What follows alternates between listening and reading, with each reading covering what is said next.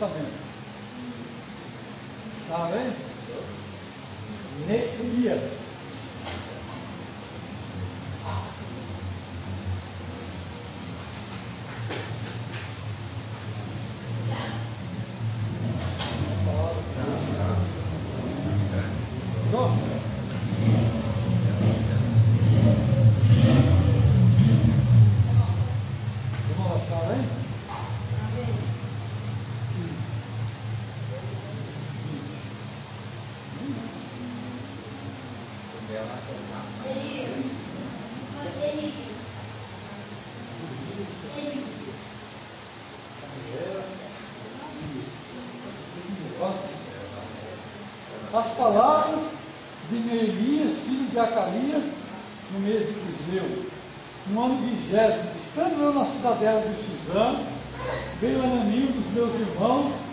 com alguns de Judá. Então lhes perguntei pelos judeus que escaparam e que não foram levados para o exílio que é cerca de Jerusalém. E eles disseram: os restantes que não foram levados para o exílio e se acham lá na província, estão em grande miséria e desprezo. Os muros de Jerusalém estão derribados e as suas portas queimadas. Tendo eu ouvido essas palavras, assentei-me e chorei, e lamentei por alguns dias, e estive jejuando e orando perante Deus dos céus, que disse, Ah, Senhor Deus dos céus, Deus grande e temível, que guardas a aliança e a misericórdia para com aqueles que te amam e guardam os seus mandamentos. Estejam, pois, atentos os teus ouvidos e os teus olhos abertos para acudir à oração do teu servo, que hoje faço a tua presença. Dia e noite pelos filhos Israel, teus servos. E faço confissão pelos pecados dos filhos de Israel, os quais temos cometido contra ti, pois eu e a casa do meu pai temos pecado. Temos procedido de todo corruptamente contra ti. Não temos guardado os teus mandamentos, nem os estatutos, nem os juízos que ordenaste a Moisés, teu servo. Amém? Até aqui só. Senhor, acabamos de ler a tua palavra, que o Senhor possa falar conosco, que o Senhor possa trabalhar nas nossas vidas e nos ensinar, ó Deus, a maneira que nós possamos agradar o Senhor e servir de toda a nossa vida de todo o nosso coração. Amém? Amém. Bom, esse texto de Neemias aqui é um texto muito importante. O que estava acontecendo? O povo de Israel havia sido desviado, desobedecido, haviam sido levados cativos, haviam sido levados para a Babilônia, ficaram 70 anos escravizados. Então, Nabucodonosor, quando invadiu, ele levou as pessoas mais fortes, levou os profissionais, levou os, os ricos e deixou lá só, vamos dizer assim, o refúgio, né? as pessoas mais pobres, as pessoas doentes, as pessoas assim, é, que não tinham assim, perante a sociedade, né? valor. Essas pessoas lá porque não interessava para eles. Ele só levou, vamos dizer assim, o mais importante, levou a riqueza, levou tudo e deixou lá só os menos favorecidos. E lá na Babilônia foi todo o pessoal. O profeta Ezequiel foi levado escravo, o profeta isolado Daniel foi levado escravo, Neemias também. Neemias ele era um, um, um servo, ele prosperou lá na Babilônia. Né? Ele virou copeiro do rei, do rei da Pérsia. O que, que era o copeiro? O copeiro era o cara que experimentava o vinho antes do rei beber. Para que naquele tempo né, havia muitas pessoas é, que envenenavam o vinho e queriam matar, para se alguém quisesse derrubar o rei, matar o rei, ele envenenava o vinho, envenenava a comida e matava. Então tinha o copeiro. O copeiro era o cara que servia e bebia primeiro gole. Né? Se tivesse bebendo, ele capotava na hora. E Neemias, então, era o copeiro do rei, era um cargo de confiança. Era um cargo assim de muita responsabilidade, né? Que era uma pessoa que cuidava do vinho do rei. E Neemias era o servo de Deus que estava naquele lugar, lá do estrangeiro. E de repente veio seu irmão, chamado Anã, veio com notícia lá de Israel, veio com notícia do que estava acontecendo lá. Ele falou, o que está acontecendo com o povo? O povo está abençoado, o povo está prosperando, como é que está Jerusalém? Porque o judeu, para eles naquela época, Jerusalém era um lugar de adoração. Né? Tanto é que Israel, eles obedeceram a Deus porque eles achavam por causa do templo lá, por causa de Jerusalém, ser a cidade é, da promessa, eles achavam que nunca ia acontecer nada. Mas Deus estava preocupado com Jerusalém, o templo, Deus estava preocupado com pessoas. Né? Mas eles achavam, olha o templo aqui, nosso templo é maravilhoso, nosso templo é isso, por isso Deus vai nos abençoar. Mas Deus não estava preocupado com o templo. Tanto é que o templo foi destruído, né? foi arrebentado. Deus está preocupado com pessoas. Deus se importa comigo, se importa com você. Né? Deus quer tratar com pessoas. Deus não está preocupado com a grandeza do templo, como era naquela época, o templo de Salomão, como é que é cheio de ouro, as paredes com ouro, e cortinas de ouro, e não sei o que, é um negócio muito bonito, muito assim, e as pessoas achavam que por causa de ser bonito, por causa de ser de Salomão, por causa de ser de Davi, Deus nunca ia castigar, eles podiam fazer o que quisessem. Né? Mas Deus, ele permitiu que o templo fosse queimado, destruído, todo o ouro que estava lá foi levado embora, foi arrastado e ficou só a ruína. Né? Então, a gente tem que entender que Deus ele quer tratar conosco. Ele quer tratar com cada um. Cada um é importante para ele. Cada um ele é alvo da misericórdia de Deus. Né? Para Deus não tem acepção de pessoas. Né? As pessoas costumam fazer acepções. Como do Nabucodonosor, né? ele fez acepção. Ele levou os inteligentes, levou os cientistas, né? levou os médicos, levou os professores, levou os engenheiros, catou tudo melhor. E falou, esse aí, o resto, não quero. O resto não presta para mim. Né? E às vezes assim, é, somos tratados assim também, às vezes as pessoas olham para nós para mais. Preconceito. Às vezes nós, mesmo somos preconceituosos. Às vezes como quem está dentro da igreja conosco, né? A gente olha, quer, né? olha só. Às vezes tem, tem assim, alguma, alguma birra, alguma, alguma coisa contra alguma pessoa, né? Mas Deus não trata assim. Deus trata todos iguais. Quem se posicionar diante de Deus não importa se seja rico, seja pobre, seja é, formado com 50 faculdades, tenha 300 diplomas, ou não saiba, não saiba nem ler nem escrever, mas se posicionar, se prostrar diante do Senhor, Ele vai abençoar, Ele vai abençoar. Porque Deus está com pessoas. Deus está preocupado com pessoas, com almas, com vidas, não com ostentação. Né? E Neemias estava lá e de repente chegou a notícia, né? Ele queria saber como é que estava o povo, como é que estava a cidade, a cidade que ele amava, porque Jerusalém é, é a terra da, da promessa, né? Jerusalém é a cidade escolhida por Deus. Né? Tanto é que Jerusalém é alvo de briga até hoje. Até hoje tem uma briga lá em Jerusalém árabes, os palestinos, né? eles tomaram é, parte de, de, Jerusalém.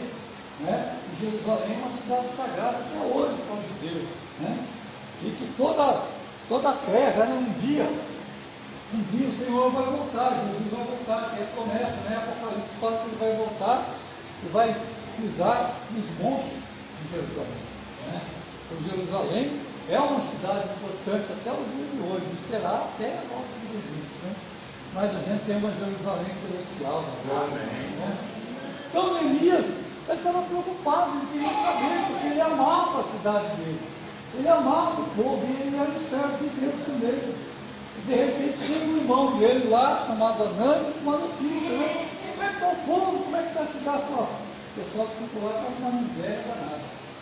É só desgraça né? o templo foi destruído, o muro foi quebrado, foi queimado, né? as pessoas lá não conseguem, mal conseguem sobreviver, eles não têm onde plantar, eles não têm é, sub, é, sub, é, coisa para subsistir, eles não, não conseguem entrar direito, estão doentes, são perseguidos, estão escravizados, como uma grande miséria, tanto o povo quanto a cidade, tudo quebrado, tudo queimado, tudo destruído, as pessoas estão sofrendo muito naquele lugar.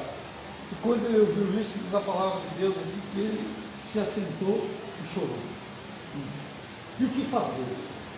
Às vezes acontece isso na nossa vida. O que a gente pode fazer diante do problema? Alguma coisa que vem contra a sua vida. O que você faz? Você e ficar chorando. Né?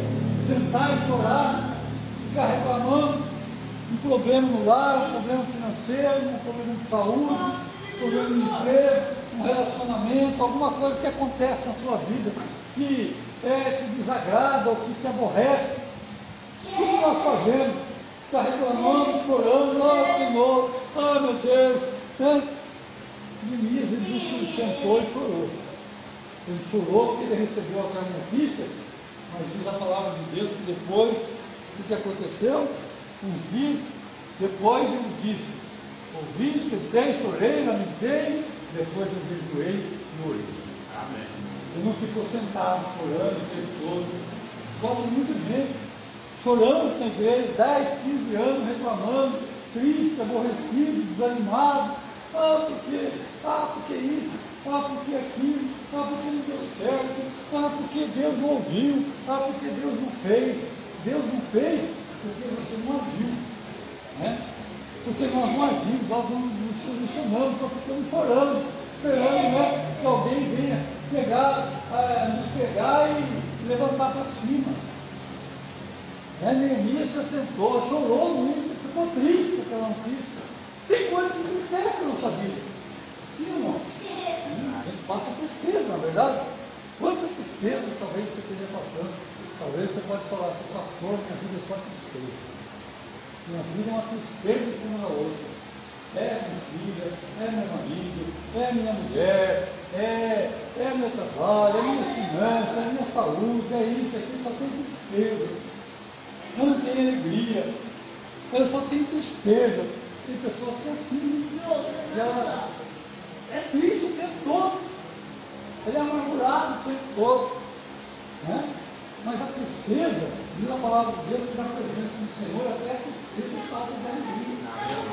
A Bíblia fala que a tristeza, o choro, ele pode durar uma noite, mas a alegria tem que ir pela manhã. Porque o próprio Elias, aqui depois fala no capítulo 9, se não me engano, a alegria do Senhor é a nossa força. Se a gente deixasse dominar pela tristeza, a gente vai acabar deprimido. Porque tem muita gente deprimida hoje, que não consegue na, fazer mais nada. A pessoa, ela, ela vive fechada dentro de si mesma. Pessoas se suicidam, se matam, né? porque são deprimidas, não, não, tem, não, não conseguem enxergar nada na frente. A pessoa que está triste, ela só olha para baixo. A pessoa que está dominada pela tristeza, pelo choro, ela não vê nada na frente dela, ela não consegue ver é, que existe uma esperança, que Deus pode trabalhar na vida dela. A gente tem que entender que no mundo nós temos aflições, Jesus falou isso. Teríamos aflições, caímos tristes com alguma coisa, mas a gente não pode deixar a tristeza morar no nosso coração.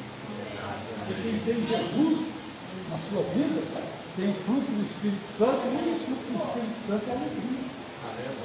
A gente passa por um momento de tristeza, decepção, ninguém nos decepcionou com nada, né? É porque às vezes a nossa, a nossa confiança, a nossa fé, ela está posta em alguém. E na hora que a gente precisa daquele alguém, não consegue fazer nada para nós. E a gente fica decepcionado, fica triste, fica aborrecido, fica com raiva, e o diabo, Satanás, ele vai alimentando, olha, ele vai ele vai trabalhando, ele vai jogando, ó, você tem que estar com raiva mesmo, ó, só, que ingratidão, e vai ali, você vai dando brecha, você vai trabalhando cada vez mais, você vai ficando namorado. Ficando triste, vai ficando aborrecido, vai ficando triste, a tristeza vai tomando conta da sua vida. Tem que ver que ele ficou triste, porque ele conheceu a cidade é, no seu tempo de glória, que agora não tinha mais nada daquilo que ele conhecia. Aquela beleza que tinha lá não tem mais. Né? Aquela, aquela alegria, aquelas crianças correndo, e aquelas coisas que tinham lá, aquelas festas, não tinham mais. tinha acabado.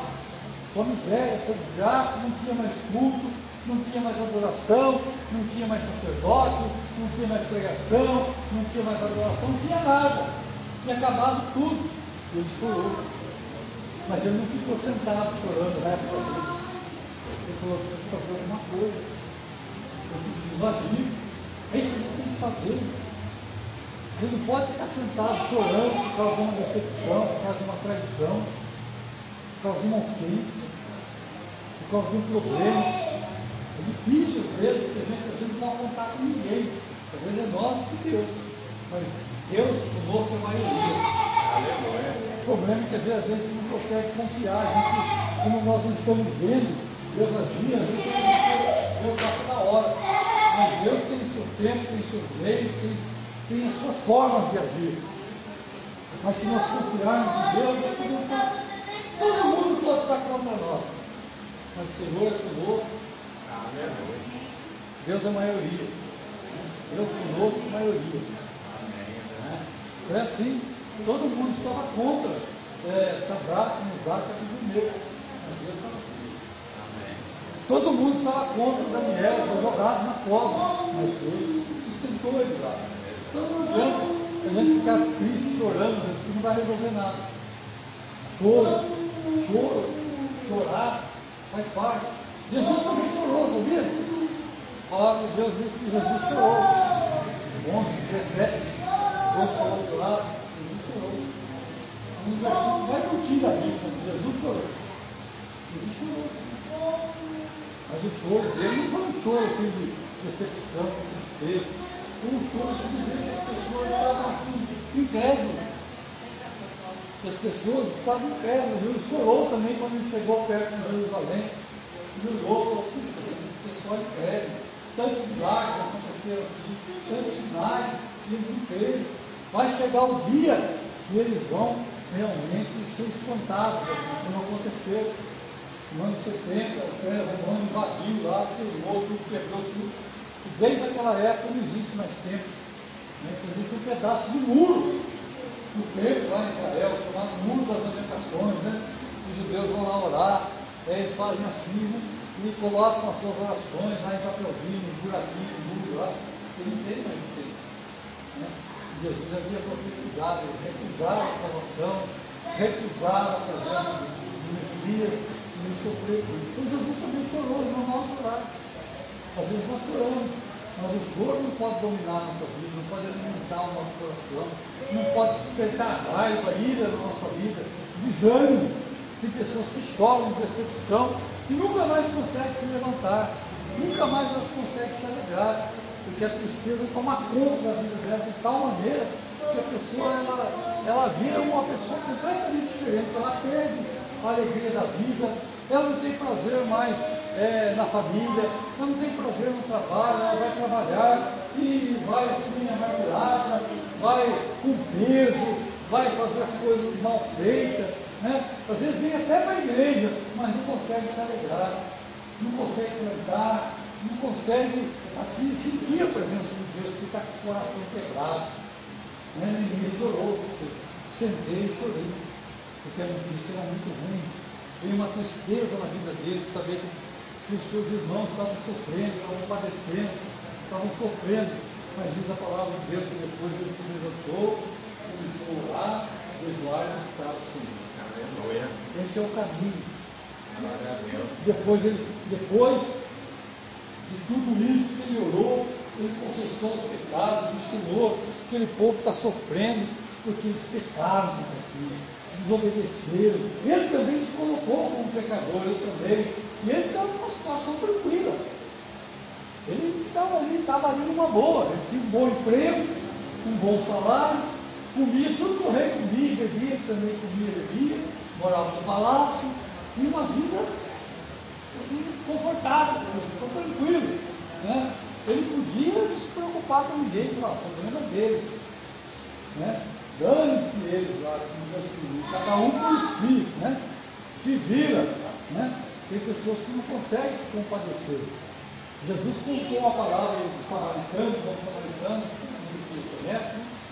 O camarada estava caído lá, passou o sacerdote, Pastor Levito também não ligou, ninguém deu bola. E eram todas pessoas de igreja.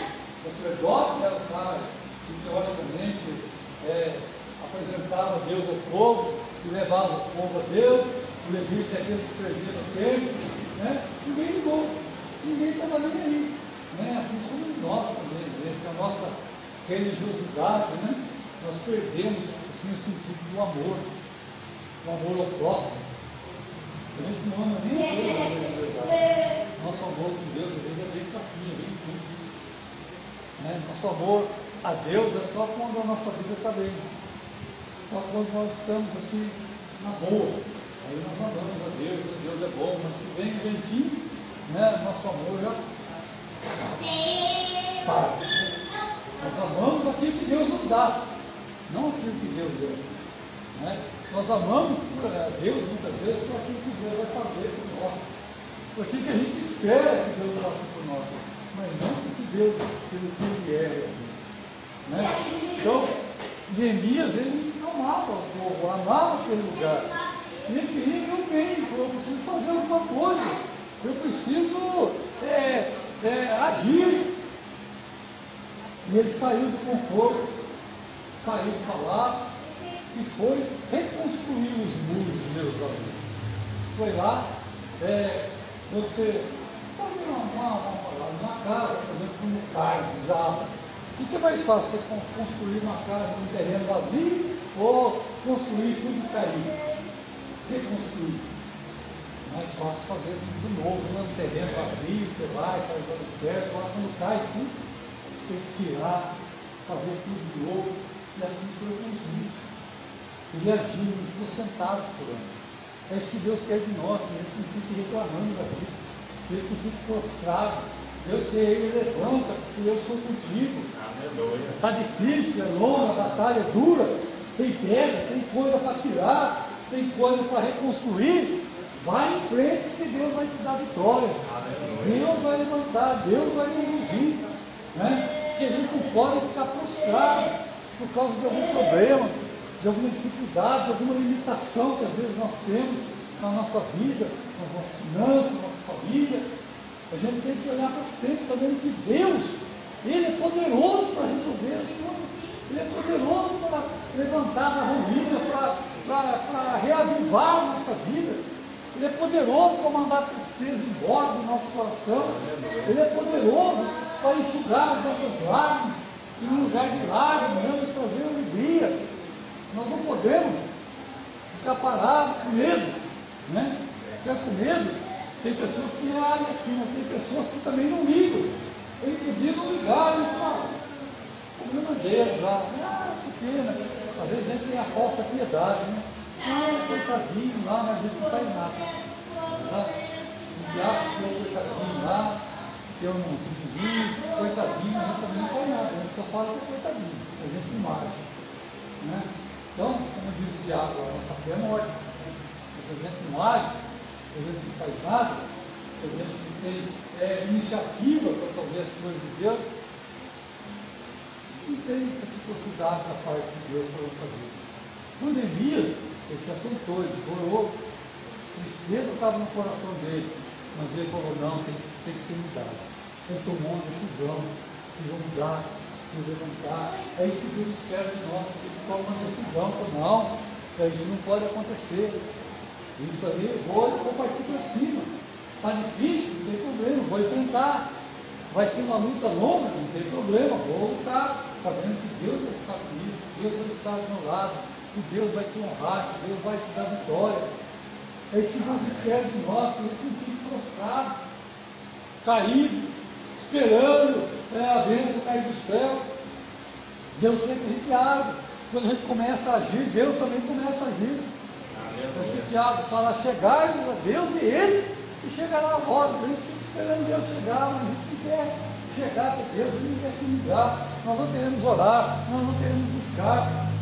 Me chorou, mas diz a palavra de Deus que ele orou, começou a orar, começou a buscar, começou a jejuar, começou ali a agir, começou a abrir o seu coração diante de Deus, buscando é, a força de Deus para a vida dele, para que ele pudesse fazer alguma coisa, porque ele queria mudar, ele queria mudar a vida dele, ele queria ver as pessoas abençoadas, ele queria ver pessoas libertadas.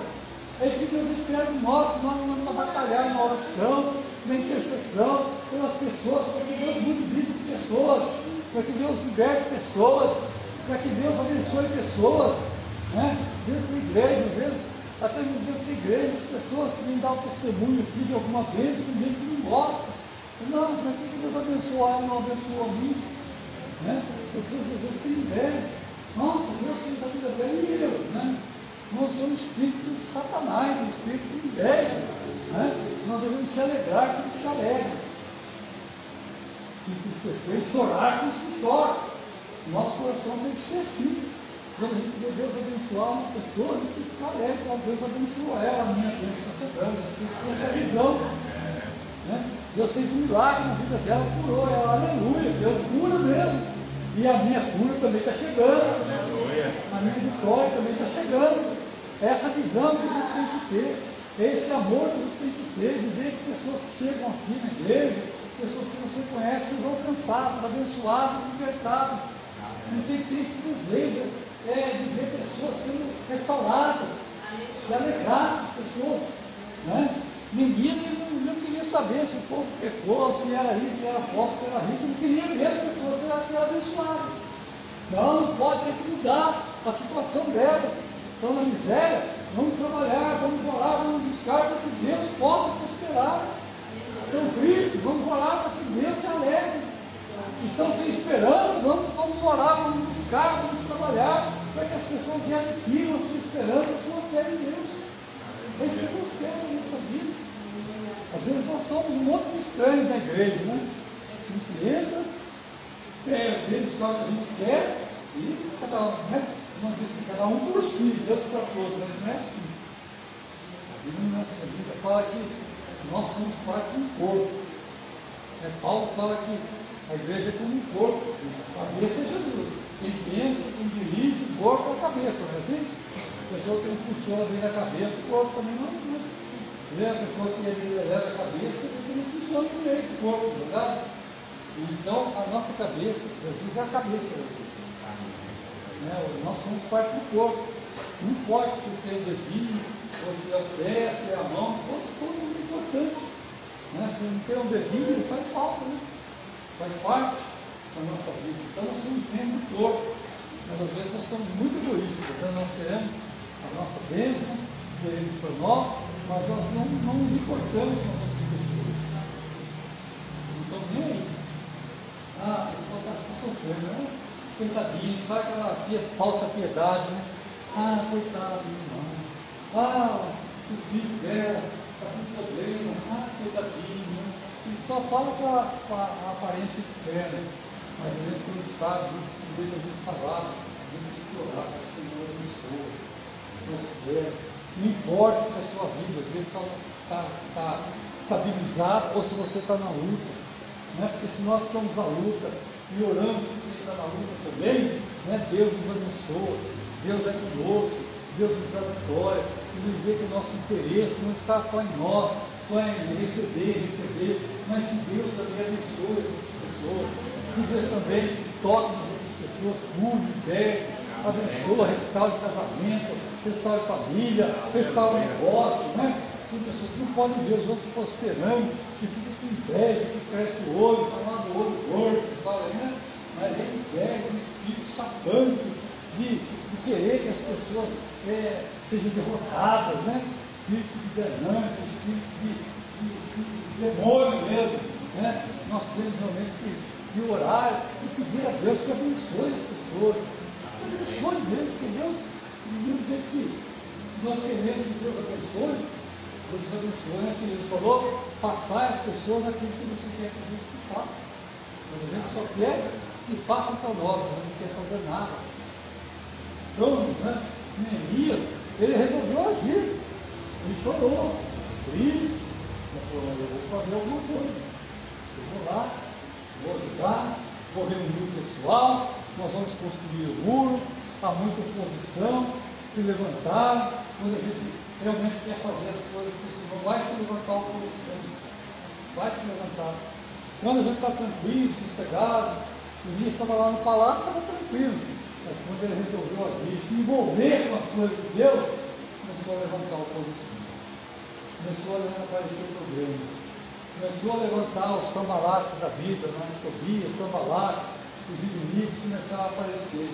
Às vezes gente precisa fazer a obra de Deus, começar a se consagrar, com certeza Satanás vai começar a levantar coisas para tentar desanimar, para tentar impedir você de ir para frente, para tentar impedir você de prosperar. Você vai ter que parar, ele vai querer parar, ele sabe que se você continuar, Deus vai dar vitória.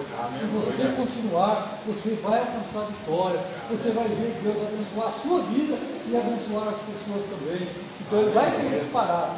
E vai querer fazer você voltar a ficar triste vai querer fazer você voltar a chorar, vai querer fazer você de novo a, a ficar ali como derrotado, como fracassado, e só lamentando, e só reclamando da vida, e só murmurando. Né? Ele vai querer fazer você, mas você tem que ter foco. A palavra de Deus, Paulo fala, né? Eu vou esquecendo, ficou para trás, ficou, o negócio é para frente. Vai ter foco, né? Vai ter o alvo. E nós temos o alvo de servir e chegar um dia na presença do Senhor no céu.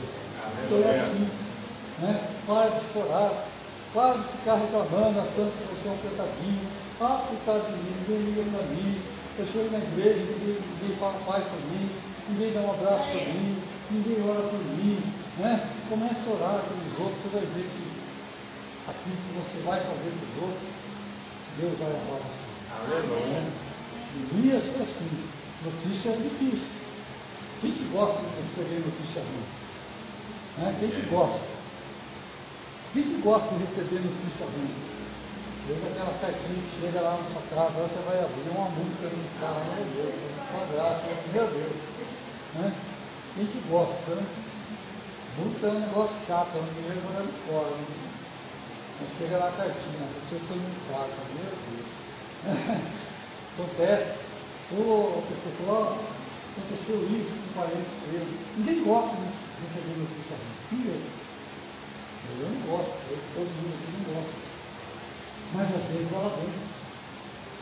Às vezes ela vem. E a nossa atitude diante das coisas complicadas, difíceis que acontecem na nossa vida, vai determinar a nossa vida diante de Deus. Vai determinar o quanto nós vamos ser abençoados, o quanto nós vamos realmente experimentar poder de Deus na nossa vida. Amém. Então, não sei o que está acontecendo com a sua vida, não sei se está passando por dificuldade, não sei se a lágrima está inundando o seu coração tristeza. Deus está falando aqui nessa noite. Deus está falando na vida de muitas pessoas aqui que estão corroídas pela tristeza. Talvez esse momento só de, de paz é quando você vem na igreja. Talvez você volta para a sua casa, meu Deus, que tristeza, que dor, que chateação, que desânimo, mas Deus vai mudar tudo nessa noite. Aleluia. Não importa o ambiente, não importa a situação, não importa a condição, não importa o que esteja acontecendo, a alegria do Senhor é a força que Deus Aleluia. A alegria do Senhor é a nossa força. O choro pode durar uma noite, mas a alegria ela tem que vir na sua vida, porque o nosso Deus é um Deus de alegria, é um Deus de paz, não é um Deus que fica chorando, ah, ai, meu povo, chorando. Deus se alegra com a nossa vida quando nós não dispomos a fazer. Então não fique chorando, não fique reclamando, não fique desanimado com as lutas que estão na sua vida. Anime-se, levante a cabeça, vou fazer alguma coisa, vou começar a orar em cima, não vou desanimar, não vou desistir, vai vir oposição, vai vir pessoas tentando impedir, mas eu vou continuar, porque eu tenho certeza que Deus vai dar vitória. Aleluia. Essa certeza que Deus vai dar vitória. Aleluia. Deus vai dar vitória. E Deus já deu vitória. Né? Não é isso que fala lá? Em Jesus nós somos mais do que vitoriosos. Mais que vencedores. Já somos vitoriosos. Né? É, o povo de Deus é aquele povo que vai para a luta sabendo que já tem vitória, né? É sabendo que já vai vencer, sabendo que a vitória é certa, mas a luta existe. A luta existe. Você não vai alcançar vitória se não tiver luta. É verdade? Ninguém gosta de luta. Nós também não gostamos. Né? Ninguém, se pudesse ver esse luta, um dia, como nós tivemos a glória, não ter luta mais. Aí vai ser só alegria, né? Mas a luta aqui é para realmente a gente entender que Deus está do nosso lado. Para que Deus possa mostrar na nossa vida que Ele cuida de nós, que Ele cuida de você, que Ele cuida da sua casa. Não importa a oposição, o cerco que Satanás esteja tentando fazer na sua casa, na sua vida. Deus sempre tem o livramento. Mas a gente tem que confiar. A gente tem que começar a agir. A gente tem que começar a se mexer. A gente pode ficar paralisado, pode ficar ali preso né? na tristeza, no medo, na angústia, na dor, na, ali na depressão. Né? A gente tem que se alegrar. E quando nós nos alegramos, o Espírito Santo trabalha na nossa vida. Aleluia. Amém? Não sei o que está passando na sua vida, não sei a luta que está passando, mas Deus sabe. Amém. Aquilo que, com anseio do seu coração, com medo, a tristeza, às vezes, com alguma coisa que você queria ver diferente, mas não está vendo. Alguma coisa que você queria ver mudar, mas por enquanto você não viu. E por isso, às vezes, você fica triste. Alguma transformação, algum resultado, alguma coisa que você deseja tanto, mas você ainda não viu, porque você está triste. Nesta noite, o Senhor tem algo para você. Aleluia. Mesmo que você não esteja vendo. Mesmo que você chegue como Neemias, lá só veja um mundo caído, pedra quebrada, é, tempo derrubado, tacado fogo, só desgraça. Você fala, no meio dessa desgraça, Deus vai levantar. No Aleluia. meio dessa tristeza, dessa luta, Deus vai levantar. Mas o que tem que fazer é trabalhar. Aleluia. Confiar e agir. Amém? Amém. Oração, né? Assim, assim que é ação. Ora, agindo, ora, fazendo, trabalhando e demonstrando que Deus tem algo nas nossas vidas. Amém? Amém. Glória a Deus. Deus abençoe, irmão. Amém. Vamos colocar de pé e vamos orar. Tenho certeza que o Espírito Santo de Deus tem algo para tocar na sua vida, no seu coração nesta noite. Senhor, meu Deus, abra seu coração para o Senhor. Talvez você tenha só chorando, mas nessa noite a alegria do Senhor vai encher a sua vida, a alegria do Senhor vai tomar conta da sua alma, do seu coração, a alegria do Espírito Santo vai inundar a sua vida e vai ser tudo novo daqui para frente. Não importa se o mundo seja quebrado, não importa se nada, não importa se a luta é grande, não importa se a oposição é grande, não importa se ninguém estende a mão, não importa se ninguém apoia. Ah, Senhor, o Senhor vai te apoiar o Senhor vai estender as mãos, o Senhor vai te dar vitória, Senhor, que estão os teus servos nessa noite, cada vida que o Senhor conhece a luta, o Senhor conhece a dificuldade, o Senhor conhece, Senhor, a tristeza que tem na alma, o Deus que muitas vezes impede esta vida de se alegrar, impede esta vida de aproveitar as oportunidades que o Senhor tem dado, que impede muitas vezes essas vidas, Senhor, ah, Senhor, de se regozijar, de sentir paz, ah, Senhor, em nome de Jesus, nesta noite, nós repreendemos esse espírito de tristeza, a tristeza pode pegar a tua bagagem e pode se retirar agora, em nome de Jesus, de cada vida, de cada coração, de cada lar. Ah, Senhor, ah, começa a restaurar, Senhor, a alegria nesta casa,